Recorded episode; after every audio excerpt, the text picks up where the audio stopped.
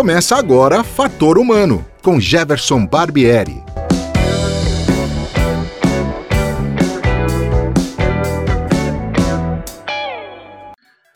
Olá, hoje é dia 3 de julho de 2020 e o Fator Humano está no ar. O meu entrevistado de hoje irá abordar dois assuntos muito interessantes. O primeiro deles é como contar a história dos tempos atuais para as futuras gerações. E o segundo, como é conduzir um dos mais importantes e intensos programas de inclusão dentro de uma universidade pública. O seu nome é José Alves de Freitas Neto, mas ele prefere carinhosamente ser chamado de Zé Alves. Seja bem-vindo, Zé Alves.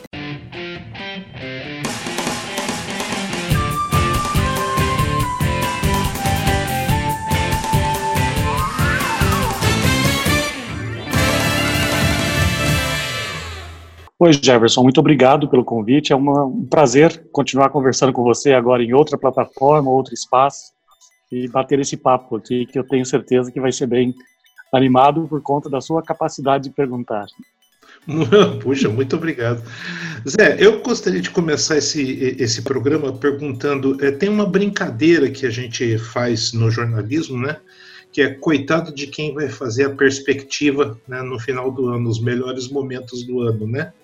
Como que fica para um historiador tentar contar essa história que, pela qual a gente está passando e que tem tantos detalhes? O que fica?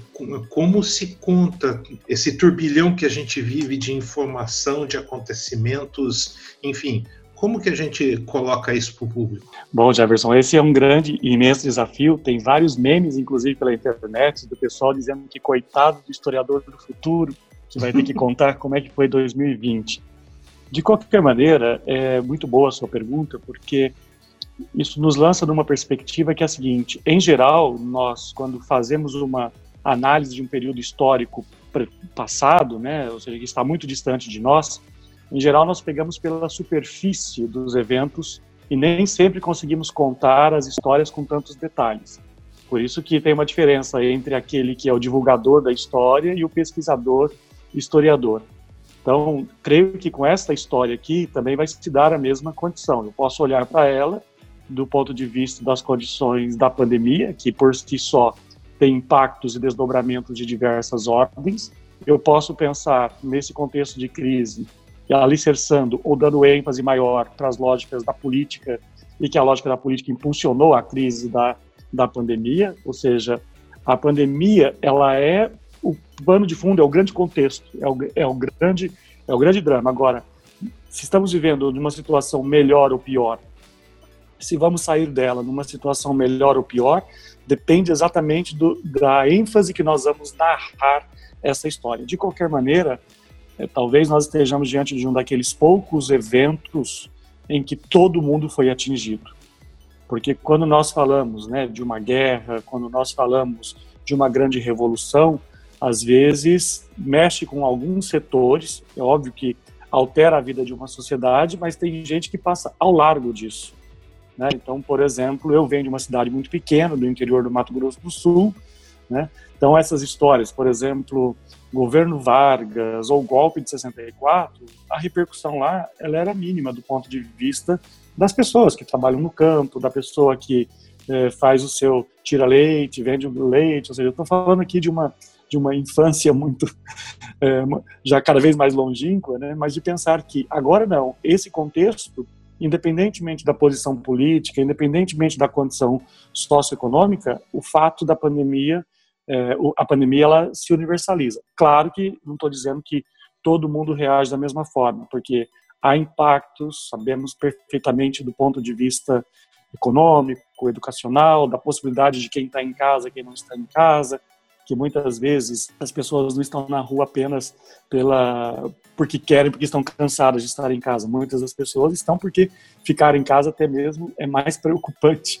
considerando a imensa desigualdade que tem o nosso país. Então, eu suponho que os historiadores e quem então me solidarizando aí aos meus colegas jornalistas, os historiadores também terão essa dificuldade de buscar qual ênfase para retratar essa história. O fato, por um lado positivo, é que vai ter muita história para poder contar. Né? Então, de pensar, inclusive, da porque tudo está sendo revisado, né? Ou seja, a própria ciência, o, a escola, a educação, as artes, né? então o jornalismo, a própria ideia de transparência da política, o pressuposto republicano de, de vida em sociedade, está tudo em questão. Né? Então, não vai faltar material, não vai faltar assunto. Isso tudo veio misturado. Dizer, a gente fala revolução tecnológica, mas a gente já está vendo isso faz muito tempo, né? Mas eu acho que a gente atingiu um ápice da, da revolução tecnológica, onde todo mundo é emissor e é receptor ao mesmo tempo, né? Isso tem um peso muito grande na hora de contar a história, né, Zé? Sem dúvida. Essa é uma questão que eu acho que é um desafio para o historiador do futuro, independentemente desse contexto. Porque, por exemplo, né, quando a gente pensa um escritor, né, vamos pegar o caso de Mário de Andrade. As cartas de Mário de Andrade elas são importantíssimas de perceber quais são os vínculos, as brigas e as conversas com, com quem ele teve para ajudar a compor esse grande escritor e essa grande personalidade da vida cultural e da política do Brasil, né? pensar em termos de, de patrimônio histórico, tudo foi delineado, ou grande parte foi delineada a partir dos estudos feitos de Mário de Andrade. Eu sei disso como? Não apenas porque as pessoas viram, mas eu posso mapear pelas correspondências, posso mapear por uma série de questões. Hoje em dia, né, aquilo que está público, e geralmente o nosso espaço de publicização são as redes sociais, nós não temos controle sobre elas. Né? As mensagens que eu mando no WhatsApp, depois de um tempo, elas vão se desaparecer. Então, hoje nós temos visto é, aquelas que estão servindo aí para disputas políticas imediatas, elas são tornadas públicas e materializadas no impresso de um jornal. Então, essas serão salvas. Mas, por exemplo, a conversa que nós tivemos antes para marcar isso aqui, não que nós estejamos aqui pleiteando nenhum lugar excepcional, mas é só para dar um exemplo. Essas conversas elas vão desaparecer e outras tantas, né? Mesmo os conflitos é, pessoais, né, as, as brigas que, se, que nós travamos, as parcerias que são estabelecidas, isso, esse, esse aspecto da tecnologia vai dificultar muitíssimo a recontagem de uma história. E, nesse sentido, nós vamos ficar muito mais reféns de quem é capaz de agregar, aglutinar a informação, como, por exemplo, a velha e clássica imprensa né? Porque blogs, esses, essas figuras, mas elas vão desaparecer. É, é tanta informação que elas vão desaparecer. Uhum. E eu não uhum. sou um conhecedor da tecnologia para dizer como é que se armazena tudo isso. Né? Eu acho que todos nós já passamos pela experiência de buscar um post que fez em algum momento, puxa vida, tinha um texto bem legal lá, queria reencontrar e nunca mais reviu o texto, né? Porque não sei, tem uma hora que você cansa de procurar, de vasculhar né, de fazer um trabalho de arqueologia dentro das suas próprias redes sociais. Aí você desiste, né? Então, se eu não sei aonde está um texto que eu postei, imagine outras pessoas, né? Então, estou só pensando porque se a gente faz a história das grandes personalidades, claro, existem os instrumentos oficiais, então os presidentes, os políticos, prefeitos, governadores, grandes lideranças. Mas e a história das pessoas comuns? E a história das pessoas, porque nós também temos história, aliás, temos muita história. Nós somos, o ser humano é, é esse ser que é capaz de ter um passado, ter uma memória a respeito desse passado, relabora esse passado para poder viver o seu presente. Né? Então nós somos fruto de uma série de, de ações anteriores a nós e estamos aqui neste momento presente sabendo que amanhã o hoje já é passado. Então, portanto, nós lidamos com essas temporalidades né? E, portanto, se eu não tiver a clareza a respeito disso, eu não consigo é, estabelecer um objetivo, mirar, né, olhar adiante para onde é que de fato eu quero chegar, onde eu posso chegar. Do ponto de vista do historiador, Zé, é, você considera que nós temos uma falta de grandes pensadores, a gente sofre com isso, ou eles existem então por aí e a sociedade que não enxerga porque está tudo misturado. É, eu acho que no passado, Jefferson, era mais fácil a gente dizer para onde é que estava indo, porque nós tínhamos a própria figura do intelectual é, nós não precisávamos ser especialistas em nenhuma área, mas é, bastava, na década de 70, 80, por exemplo, você poderia dizer alguns grandes faróis da sociedade, no caso aqui da sociedade brasileira. Hoje em dia, eu consigo imaginar algumas pessoas que, que pensam e que jogam luz no debate político, mas eu não tenho mais a clareza de para onde vai. A história e o futuro tornou-se mais incerto. Então, nesse sentido que as, que as previsões ou a figura do intelectual, ela também entrou em crise. Por isso que nós falamos cada vez mais em influenciadores digitais. Então, esse influenciador está influenciando a massa né, ou a opinião pública num determinado instante, que é agora mas nós estamos com dificuldade de identificar pessoas que estejam pensando o todo, pensando globalmente os processos que nós estamos passando.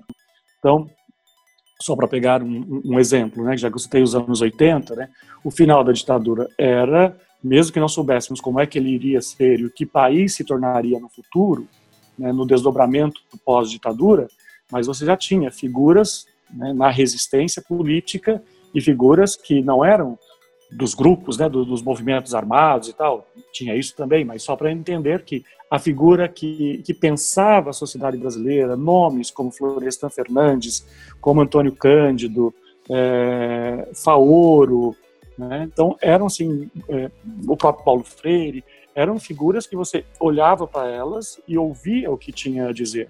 Então, estou pegando esses nomes para não pensar exatamente as lideranças políticas, que as lideranças políticas trabalham com um projeto de poder imediato.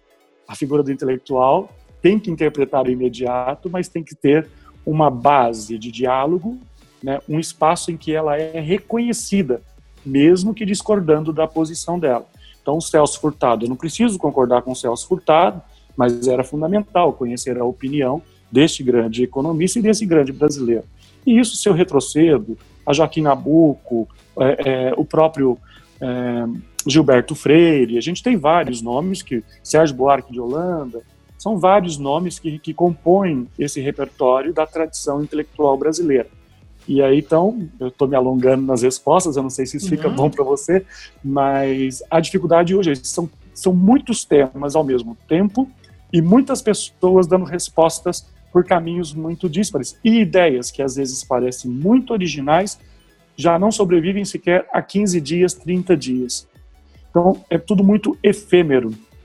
Então você tem uma é, você tem muito mais vozes, muitas vozes divergentes, inclusive, mas é isso também que nos dá um certo desamparo de dizer para onde é que nós estamos caminhando. Né? Então tem duas formas de ver isso. Tem uma forma de dizer outras tantas vozes estão emergindo, tantas pautas diferentes emergem, e isso é muito bom. Por outro lado, eu vivo essa angústia, eu vivo uma, eu vivo uma crise pela quantidade de possibilidades existentes e que eu não tenho certeza se nenhuma delas poderá vingar. Né? Então, quando você tem uma causa que unifica, né, facilita você ter um repertório e um entendimento sobre como enfrentar. Agora, nós temos problemas estruturais no Brasil e no mundo e que nós aparentemente não conseguimos dar respostas a elas. E diante desse desse mundo de tanto imediatismo e que demanda tanta novidade, assuntos antigos deixam perdem a curiosidade. Mesmo nesse contexto da pandemia, no início, cada dia que você abre o jornal, hoje em dia tem a, a pandemia, mas ela já não é mais necessariamente a manchete de todos os dias. Uhum. Nós estamos sendo, aos poucos, nós estamos naturalizando uma determinada situação, que é lamentável, que nós estejamos aí com 55 mil mortos nesse dia que nós estamos gravando, e que nós estamos naturalizando e discutindo, olha, então São Paulo, hoje, particularmente, decide que tem condições sanitárias e teremos bares e restaurantes daqui a uma semana. Então, é, é, eu entendo que as pessoas têm que tocar a vida, mas só para dar aí a, a, a, as demandas e as dinâmicas para a gente perceber quão complexo tornou-se esse mundo. É, e, e eu no mundo em que todo mundo tem opinião, né? Então, todo mundo está falando o tempo inteiro. Agora, qual é o paradoxo? Todo mundo fala, quem escuta? Essa é a pergunta. É, você tocou nesse assunto que eu acho interessante. E, e, e outro, você fala de alguns nomes, né, alguns pensadores tal. Hoje, quando você cita algum pensador ou cita alguma coisa, a primeira reação que se tem de muitas pessoas é: esse é de direita, esse é de esquerda. E isso me parece, pelo menos na, na minha visão, é que a gente não caminha para frente porque fica uma disputa, nós não temos mais diálogo nem entendimento é, do que, que possa ser. Você não tem mais contribuições daqui ou dali, você tem um contra o outro. O quão difícil fica é, para um historiador é, olhar para isso e ver que a sociedade patina no mesmo lugar e não avança. Para o historiador, até eu acho que é fácil, porque inclusive permite você dizer este é o grupo de cá contra esse grupo de cá. Quando as forças políticas estão aqui para um lugar ou para outro, acaba facilitando você descrever o processo, porque fica uhum. mais nítido o enfrentamento. Agora, como sociedade, isso se torna muito mais complexo, porque afinal de contas eu não posso, já que você tem alguns nomes, tem, tem nomes do pensamento conservador, como o próprio Roberto Campos, Cristão de Ataíde, ou seja, tem uma série de outros nomes, já que eu citei alguns que estavam ali num campo mais progressista, mas outros nomes que também dialogavam dentro dessa experiência. Se nós perdermos a capacidade do diálogo, e quando a gente fala dialogar, é exatamente eu poder dizer uma coisa e você responder outra totalmente diferente e eu tentar ou te convencer ou pelo menos incorporar o seu raciocínio. Porque quando eu quero rebater o seu argumento, se eu não estou partindo de, de, de fórmulas prontas, eu vou ter que tentar entender o que você diz para poder de, é, é, rebater. Então, esse é um exercício intelectual sofisticado. E isso nós fazemos no cotidiano, né? Então, as pessoas precisam voltar a conversar. Nós temos que ter a capacidade de falar, né? É, de falar na primeira pessoa do plural, nós, né? Posso falar só eu, eu, eu, eu nós existimos enquanto sociedade. Ou nós vamos partir para uma situação de fratura. Né? O que nós temos visto, e antes da pandemia, você vê, está tão acelerado tudo, né? o que nós tínhamos, o que nós temos visto em alguns países vizinhos aqui mesmo, na né? situação que a Bolívia se encontrava, né, ou levantes em outras partes do mundo, indicam que tem uma saturação aí né, de, de, do modo como nós estamos vivendo. E aí, se me permite, eu acho que tem uma questão que nós exploramos pouco, que é o seguinte: nós já crescemos, nós já, já estamos num momento da em 2020 em que nós estamos vivendo sob a égide dos jovens e das crianças que nasceram no pensamento neoliberal. E de uma, nós pensamos muito em neoliberalismo como, como repertório político-econômico, privatização, blá blá blá mas do ponto de vista cultural nós não demos tanta atenção a isso, que é a produção de um discurso do eu posso, eu faço. Então, nossos filhos foram criados tendo uma certa autonomia, não sei nem se a palavra certa é autonomia, mas numa ideia de que elas são controladoras delas mesmas. Então, portanto, cada um no seu quarto, cada um com o seu televisor, cada um fazendo o que quer. Se você tenta dizer tem que fazer outra coisa, é o início da rebeldia contra você, pai, mãe, professor, professora. Então, nós fomos criando uma sociedade, não que ela não tenha capacidade de ser empática, não que ela não tenha capacidade de ser solidária, mas nós fomos criando uma, uma geração inteira de pessoas que acreditam ou que potencializaram uma espécie de tirania da minha vontade. Vai ser do jeito que eu quero, senão não vai ser. Então você, por isso que você percebe, inclusive, alguns movimentos políticos que surgem e depois eles perdem a força, porque a hora que a pessoa tem que continuar a ter uma manutenção daquilo como um projeto de vida, ela fala não, não, não, isso dá muito trabalho. Então ela escolhe outra coisa. Né? Eu acho que é muito exemplar o que vivemos é, se nós analisarmos, né, sei lá, pegar aqui um paralelo. Né? O self-service é isso, né? Você entra, você tem 200 pratos, você tem 200 coisas, então você vai no restaurante por quilo, na coisa mais simples que tem, na que saudade que tinha, né? Na coisa mais simples que tínhamos, você entra lá assim, 70 opções de buffet. Ó, agora, quem come 70? Não, não come, né? Ou fica uma coisa muito fora do, fora do lugar. Mas, aí se disser que você só tem o arroz, só o antigo PF, você fala, poxa vida, que coisa horrorosa. Né? Então, criou-se essa angústia daquilo que eu não posso viver. Né? Então acho que isso e isso o neoliberalismo produziu em nós. Porque a ideia de riqueza e a ideia das transformações tecnológicas, econômicas e tudo mais é, é, é, parecem sempre infinitas, né? Que a gente pode sempre ir a um lugar, a um lugar, a uma obtenção de recursos. Agora, a natureza está ensinando que não, né? As condições sanitárias momentâneas estão dizendo que não, e nesse sentido, talvez seja uma hora, embora não tenha nenhuma perspectiva muito otimista aqui, mas seja uma hora da gente refletir um pouco mais sobre o que nós nos tornamos e por que nos tornamos e se queremos continuar assim. Vamos caminhar a passos largos para uma catástrofe ou podemos retroceder e reavaliar algumas coisas? Zé, eu não consigo dissociar a sua figura enquanto historiador, a tua capacidade é impressionante, mas eu não consigo dissociar você da figura de diretor da comissão permanente para os vestibulares da Unicamp, a Conveste, né? Mas isso tem a ver com história, ou seja, nós não tivemos nem é, muito tempo é, da calorada, porque logo, né, a, a, a Covid pegou todo mundo de surpresa, né? A Unicamp acabou fechando, né, tomando uma decisão que eu respeitei muito logo no início, apesar de alguns acharem que era precipitada, mas eu achei de uma visão muito particular, né? E só que a gente passou por um processo onde você sabe muito bem isso, você já falou a respeito disso, mas nós tivemos muitos procurando o vestibular, o curso de história. Isso é um reflexo de que as pessoas, a, a, a parte dos jovens, estão interessadas em é, ordenar isso, de olhar para isso e contar isso, de que eles próprios estão formando, estão vivendo isso, Zé? Isso é uma coisa muito bonita e surpreendente. E acho que eu já tinha dito a você em outra entrevista, né, que quando nós estamos em crise, as humanidades são procuradas. Porque, afinal de contas, elas oferecem uma resposta que não é tão imediata, não é tangível, mas, de qualquer forma, as pessoas precisam de tentar decifrar algumas questões.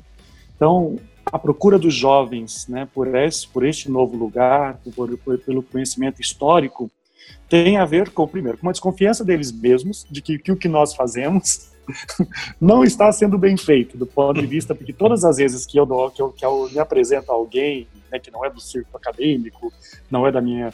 E eu falo assim: ah, o que você faz? Ah, sou professor. Professor do quê? De história. Ah, mas você dá a história verdadeira ou essa daí que é mal contada?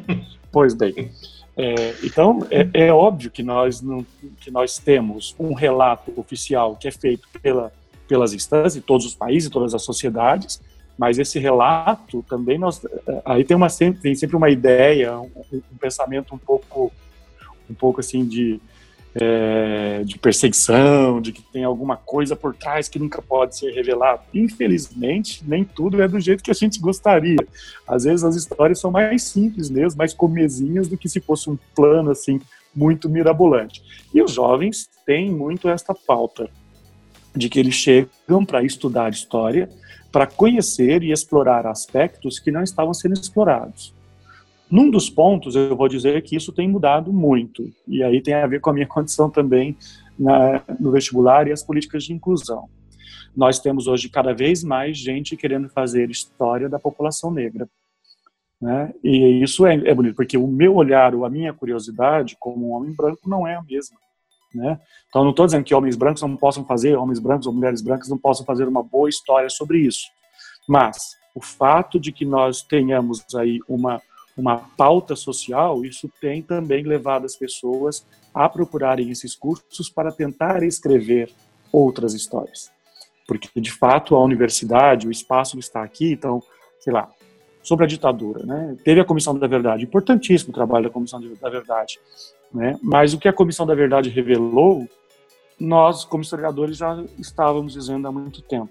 O fato, a, a novidade da Comissão da Verdade é oficialmente o Estado brasileiro reconhece que houve uma ditadura e que houve tortura e que houve perseguição.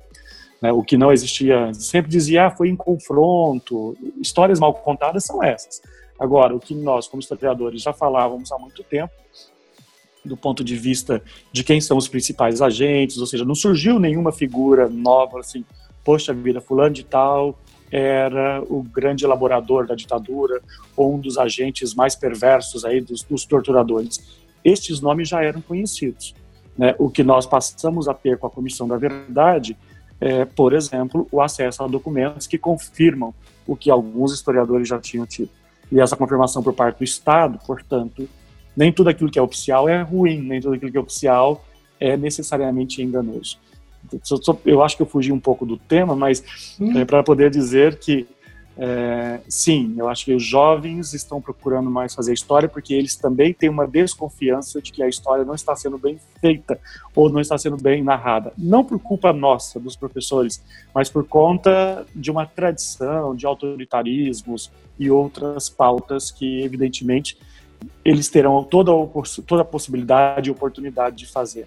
E isso é muito bonito no meu ofício, porque todo conhecimento em história eu digo isso que é, que, que é bonito, mas é muito doloroso de alguma maneira.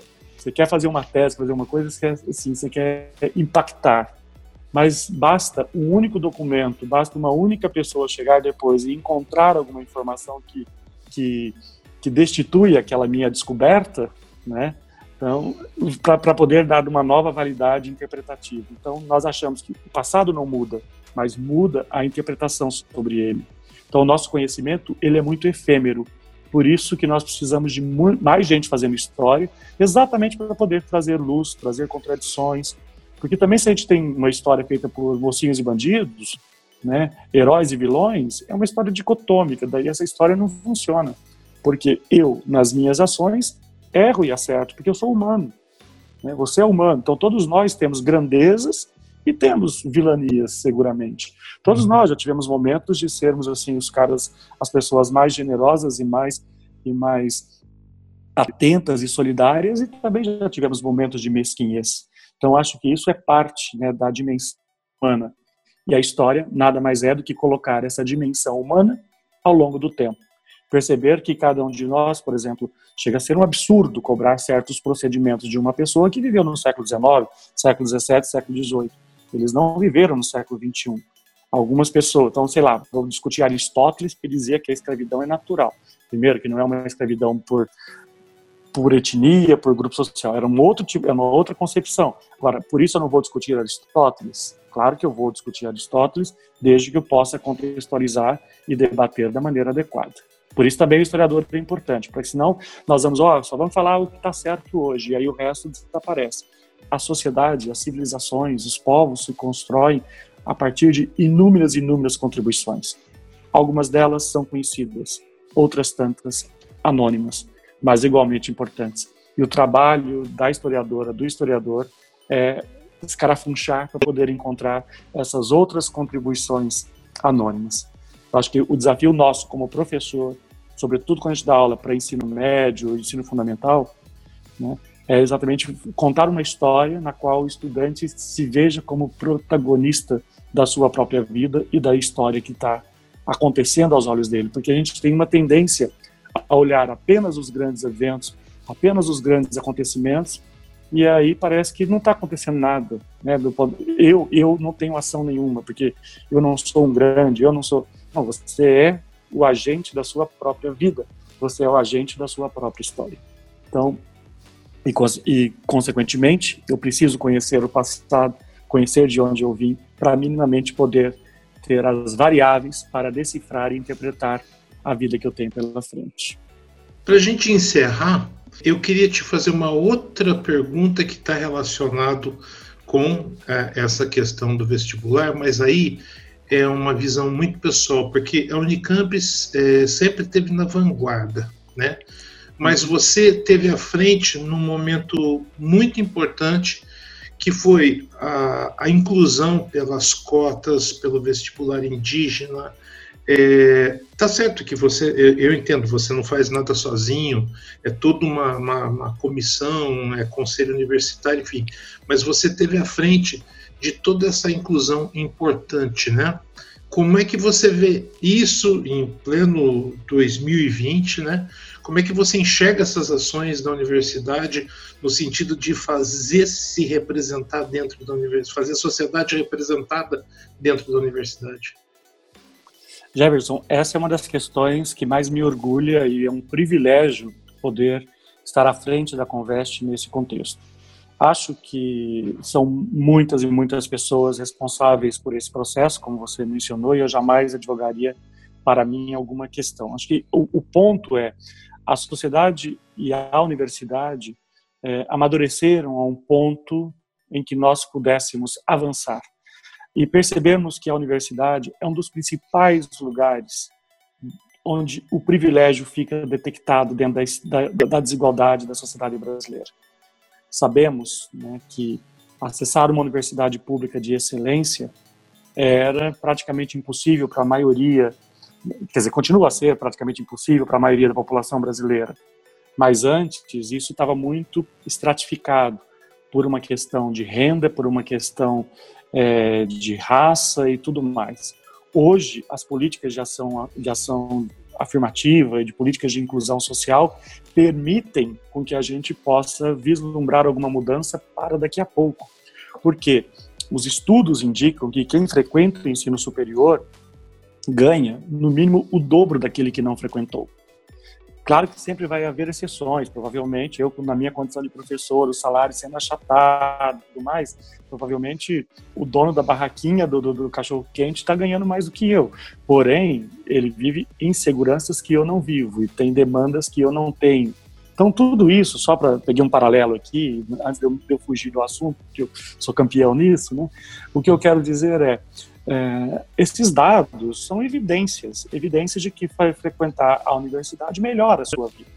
Eu posso falar por mim. Eu, eu sou o primeiro, eu sou da primeira geração na minha família que frequentou ensino superior. Né? Então eu também venho de uma família, de uma família simples, não era evidentemente é, uma família de classe média do interior do Brasil. Então estudar, sair de casa foi a, a possibilidade de emancipação intelectual, profissional e que me faz ser dono, um tanto quanto dono do meu destino, um tanto quanto dono da minha história. Então essa é a mesma questão. A educação transforma, que a educação transforma, as pessoas usam isso, ah, ok, mas quando ela é feita de qualidade, uma educação numa universidade de qualidade, transforma muito mais. Né? Então, nesse sentido, participar disso e perceber que a universidade não perde a sua qualidade, ela não perde a sua excelência, tendo políticas adequadas de inclusão. E nós estamos fazendo as políticas adequadas, me parece, que a Unicamp faz, fez uma aposta que eu acho que nós ficaremos muito contentes quando tivermos os resultados mais nítidos daqui a alguns anos. E ao percebermos que a gente vai ter mais médicos, mais engenheiros, mais professores, mais artistas, mais gente de todos os grupos sociais, de todas as caras, de todas as cores. E isso é um dos pontos né, que meio, no meio dessa quantidade de retrocessos que nós estamos, podemos salientar que isso é uma dívida histórica que está sendo reparada e que talvez possa ser um indício e uma expectativa de um futuro melhor para a sociedade brasileira. Zé, olha, estou muito contente. Eu, aliás, quero até explicar para o ouvinte que a gente tem o costume de chamar o de Zé, Zé Alves, é uma coisa muito próxima, né? Mas a gente Sim. se acostumou, né? E na universidade todo mundo se refere a você dessa maneira, né? Então, é quase que tem que mudar de, de, de, registro lá do nome, né? Porque, na verdade, é José Alves de Freitas Neto, né? Mas a, gente, mas a gente se acostumou com o Zé Alves e é a maneira até carinhosa que a gente trata você então, você me perdoe, porque durante todo o programa eu fui né, conduzindo dessa forma, mas é, a gente tem um respeito enorme pelo trabalho que você faz. Muito obrigado, José. Obrigado, Jefferson. E eu estranharia se fosse o contrário. Eu prefiro ter esse traço, essa proximidade e esse carinho do que ter o título antes da minha figura e antes de ser quem eu sou. Então, acho que também sempre fui muito bem acolhido por você e todas as vezes que nós precisamos conversar e eu torço muito pelo seu sucesso e que o fator humano possa encontrar muitos, muitos, muitos ouvintes.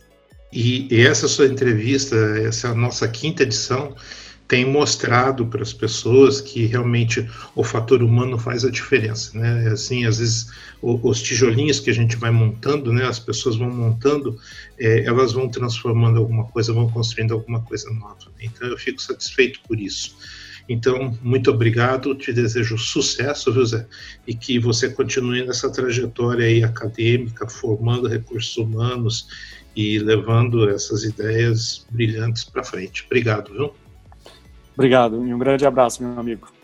Muito bem, é isso. Terminamos aqui, encerramos a quinta edição do Fator Humano. Hoje entrevistei o Zé Alves, que é o diretor da Comissão Permanente para os Vestibulares da Unicamp, a Conveste docente né, do Instituto de Filosofia e Ciências Humanas da, na área de História, né, e a gente teve aqui mais uma, assim, uma atração muito interessante. Próxima semana eu volto com uma nova entrevista, mais um assunto importante para colocar para vocês. E muito obrigado pela sua audiência. Um abraço a todos e até lá.